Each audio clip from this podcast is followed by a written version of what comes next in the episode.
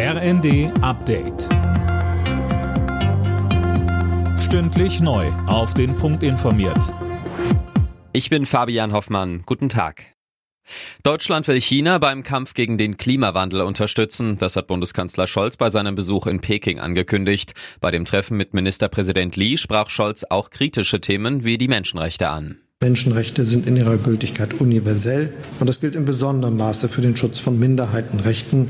Alle Mitglieder der Vereinten Nationen haben sich darauf verpflichtet. Die Umsetzung dieser Rechte anzumahnen, ist deswegen keine Einmischung in innere Angelegenheiten. Hier bestehen, das hat unser Gespräch mir gezeigt, Differenzen. Aber so schwierig es ist, wir wollen zu diesem Thema im Gespräch bleiben und haben das auch miteinander verabredet.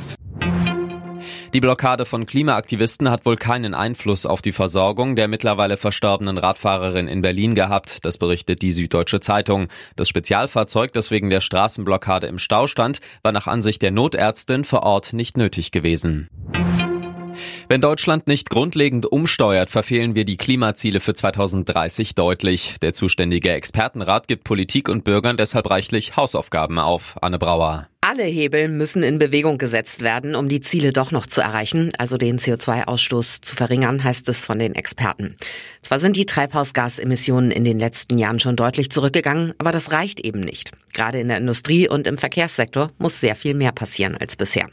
Mit diesem Zeugnis im Gepäck reisen die deutschen Regierungsvertreter nun also nach Ägypten, wo am Sonntag die Weltklimakonferenz startet. Kurz nachdem er Twitter gekauft hat, will Elon Musk heute wohl rund die Hälfte der Belegschaft feuern, und zwar per E-Mail. Die Angestellten müssen auch zu Hause bleiben, vermutlich damit es keinen Aufstand in der Twitter-Zentrale gibt. Alle Nachrichten auf rnd.de